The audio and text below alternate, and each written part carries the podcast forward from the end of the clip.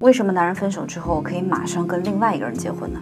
这是一位粉丝问我的问题。他说啊，在一起四年了，他条件是不好，我坚持要三十万彩礼，男朋友说能不能少点儿？可是，在我父母的压力之下，我没有妥协，并向他提出了分手威胁。没想到他居然答应了。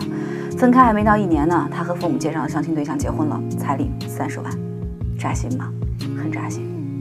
我不能评价这样的做法对不对，但是啊，我能告诉你，男人是怎么想的。你不顾我的经济条件状况明码标价，你非要把自己当成商品货比三家。三十万我明明可以买到更好的，为什么非要买一个高价低配呢？所以说，不要说什么男人比女人更现实这样的话，是你先为了三十万放弃感情的。你可以放火，我为什么不能点灯呢？又或许他一开始想要跟你互相磨合，他努力的想成为你心目当中的模样，可你却走了。于是他想通了，因为结婚的不是你，所以他也就无所谓了。与其浪费时间、浪费精力、委屈自己，不如直接找一个三观相同、各方面让自己满意的对象。如果他二十出头，他可以花时间陪你长大。可他年龄摆在那儿了，他赌不起啊。那这个男人为什么在恋爱婚姻当中不敢和不愿意付出了？他真的不是在乎钱。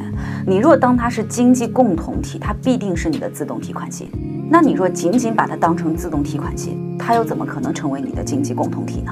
我们经常听到有些女人说啊，我不是非要你的钱，而是要看到你爱我的态度。其实反过来呢也是一样的，男人不是不愿意为你花钱，只是想看到你爱他的态度。其实对于男人来说，找另外一半，相貌、财富、学历其实都没有那么重要，而是能量。举个例子啊，他累了一天回家躺在沙发上，你却说什么家务都要我来做，要你究竟有什么用啊？但有能量的女人会说，挺累的吧，歇会儿吃饭吧。再比如说他的事业低谷期，你说我看你也就在家里面厉害，在外面怎么就不行了呢？但有能量的女人会说，没关系的，我知道你很优秀。